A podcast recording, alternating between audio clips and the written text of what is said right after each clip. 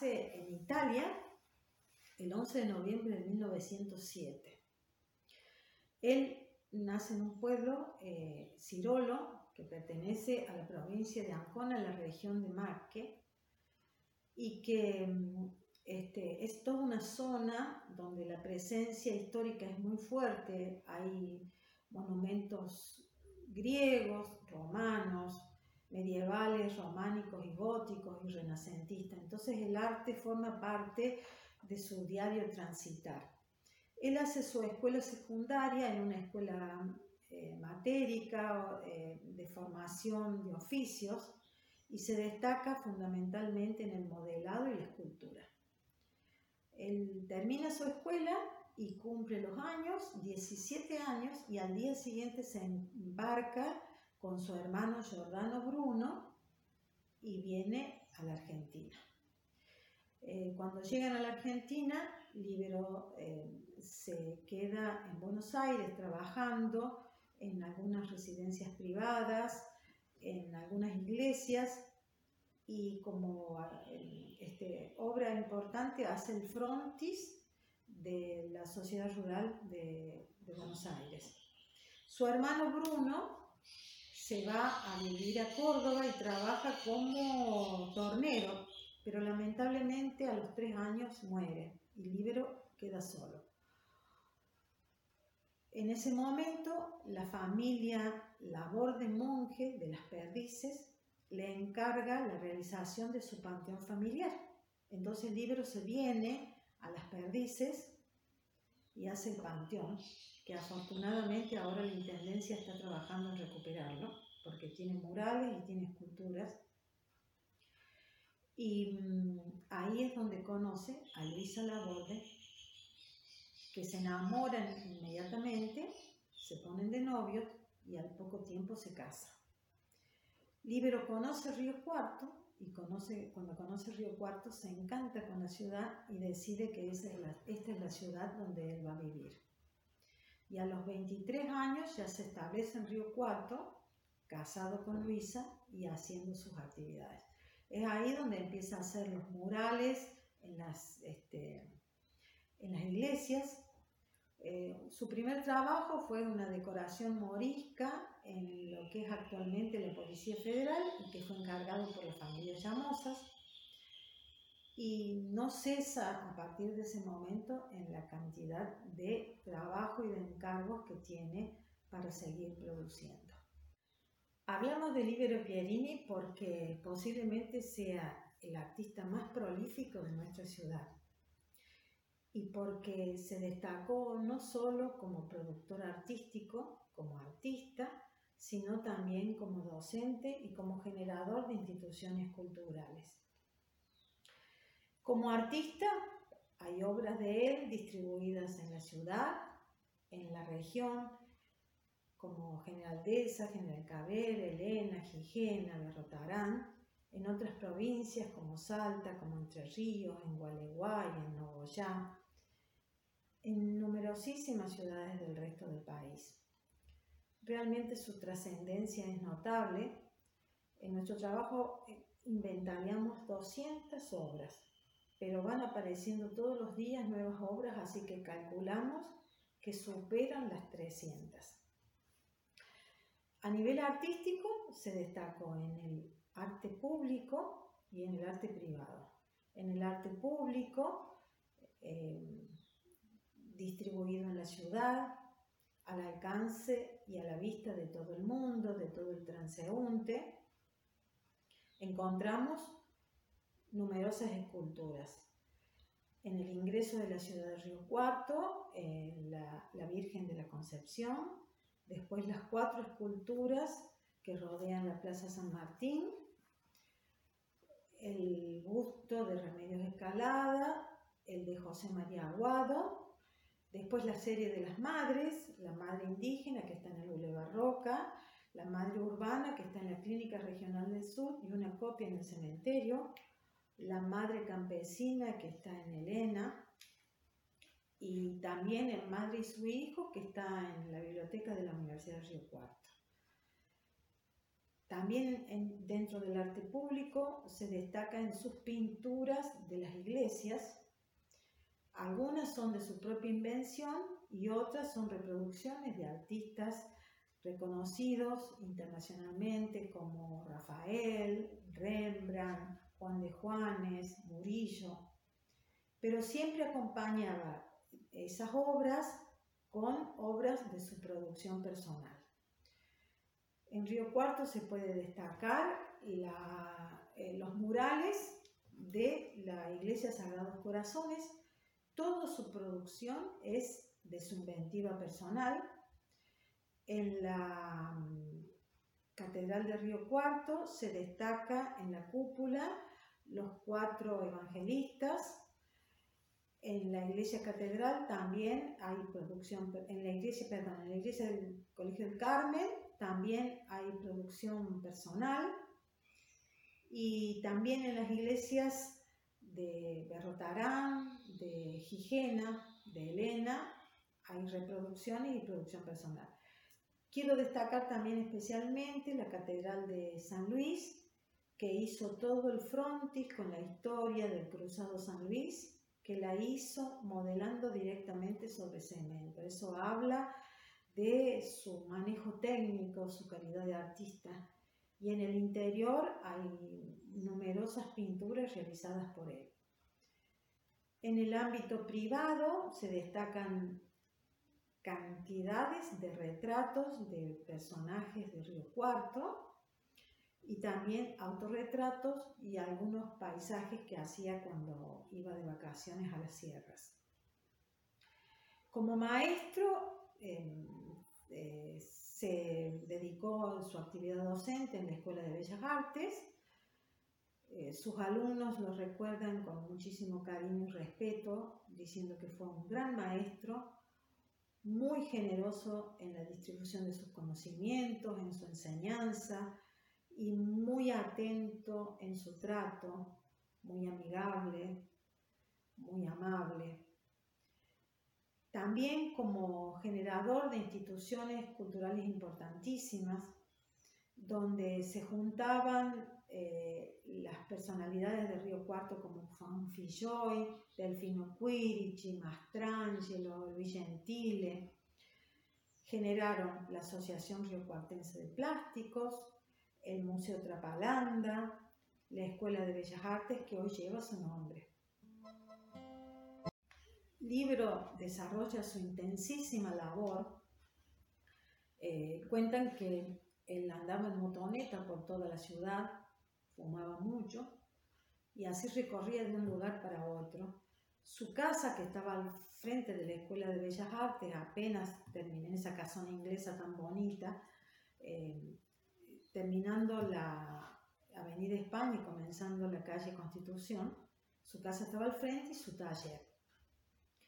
Ahí la casa estaba abierta para todo el mundo, entonces los estudiantes entraban y salían, sus amigos, la casa del libro estaba abierta las 24 horas. El libro tenía una frase que se repite mucho, siempre hay lugar para un plato más. Ahí se armaban las tertulias, como les decían ellos, donde la música, la poesía, la lectura de cuentos, todo el ámbito artístico se reunía ahí. Incluso venían de todo el país artistas muy reconocidos en aquella época. Eh, era un lugar verdaderamente de mucho encuentro, de mucha alegría, de mucho aglutinamiento de gente relacionada con el arte y la cultura. ¿Cómo habrá sido de importante la figura del ídolo en su momento? Que en aquella época eh, el ingreso a la ciudad era a través del puente carretero. Entonces, la primera escultura de la Virgen de la Concepción es una obra de él que también encontramos esculturas religiosas en el cementerio y en numerosas iglesias, como ya dije. También en el cementerio hay placas en bronce que son realmente maravillosas.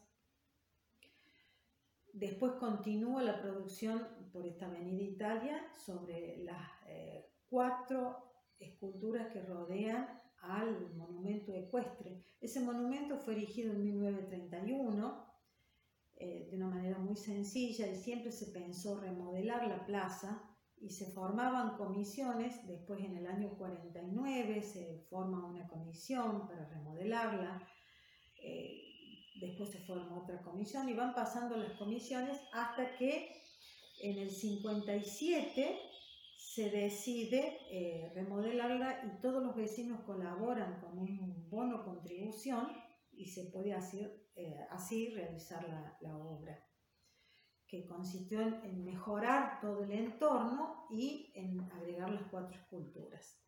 Esas cuatro esculturas presentan cuatro hitos en la vida de San Martín. Eh, cada vez que Líbero trabajaba en un personaje histórico, se nutría mucho de su vida, investigaba. Es más, cuando eh, le toca trabajar sobre San Martín, viaja a Yapeyú, se embebe de su historia, de su vida cotidiana, de todo lo que podía conocer del prócer. Lo mismo hizo con Sarmiento, con Mariano Moreno. Y eh, representan los cuatro hitos en la vida de, de San Martín. Primero es la jura, donde em, este, está levantando su mano izquierda, la mano del corazón, mira hacia los cielos y jura defender la patria. Eh, la segunda escultura es em, la lucha, donde tiene el pie derecho adelante y está tomando eh, la empuñadura de la espada a modo de iniciación de la lucha.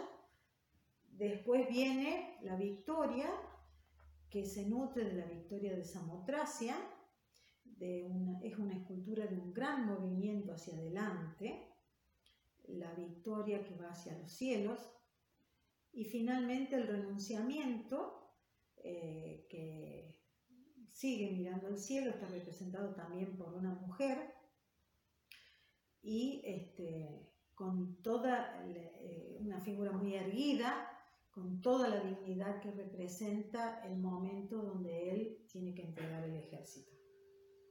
Son esculturas dentro de un estilo neoclásico eh, de figuras heroicas donde en su concepción él pretende hacer siempre una síntesis entre eh, la figura humana eh, occidental y eh, las figuras de los pueblos originarios. Entonces encuentra puntos en común como son las vinchas, que también usaban los romanos, las sandalias, este, le agregan los paños romanos, bueno, porque todo el neoclasicismo está eh, este, inspirado en Grecia y en Roma, ¿no? Y, la idea es de un arte público al servicio de la política y de mostrar estos personajes importantes, como es en el caso de destacar a San Martín.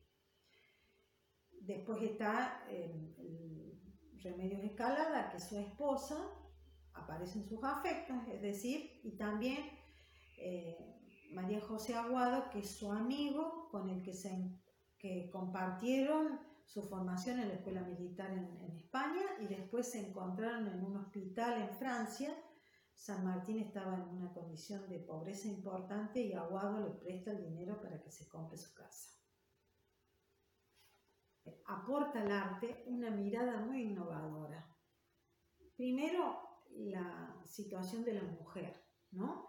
Eh, no es este, la mujer ceñida a, ser una ama de casa y esposa de, sino que las hace siempre mujeres, las representa siempre como mujeres de acción, de participación en un lugar muy importante. Son madres amorosas, pero que también forman intelectualmente a sus hijos eh, y comparten eh, la vida política, e intelectual y cultural del entorno donde viven.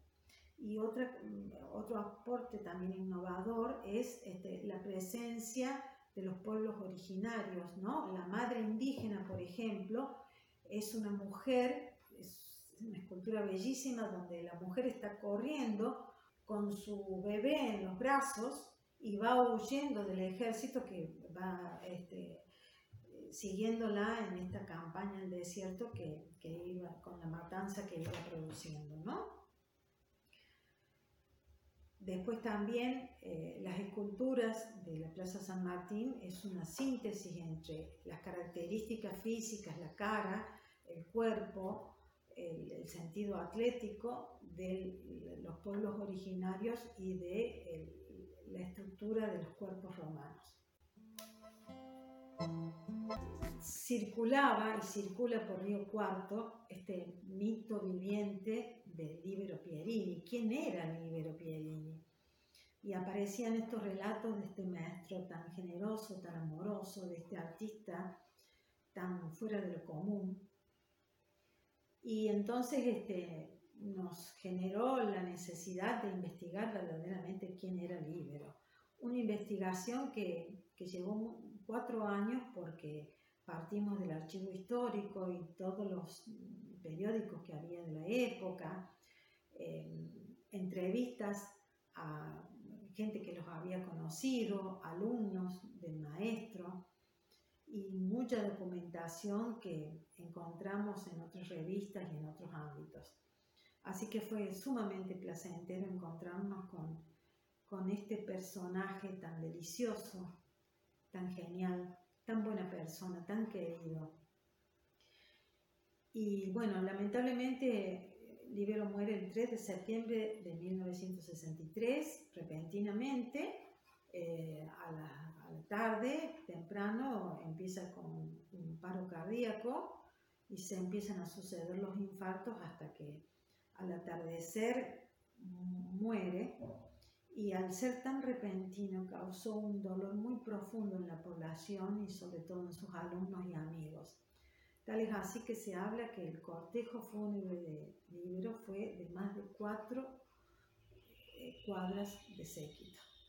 ¿Qué es el arte? Es una forma de expresión y de comunicación del contexto que vive el artista, del contexto que, que vive la persona que se está expresando, que no necesariamente tiene que ser artista el arte es una forma de conocer el mundo, porque el arte te muestra ese contexto, cómo vivían, cómo pensaban. Y el arte es una forma de conocimiento tan valioso como el conocimiento científico. Yo tengo la suerte de desarrollar dos actividades que amo profundamente y que me producen mucha felicidad y que son el arte y la docencia. Las dos deben ser creativas. Y me preocupa profundamente la posición del arte dentro de la enseñanza, dentro de las escuelas. El arte no tiene que ser un lujo, tiene que ser un derecho humano fundamental al que pueden acceder todas las escuelas públicas de nuestro país.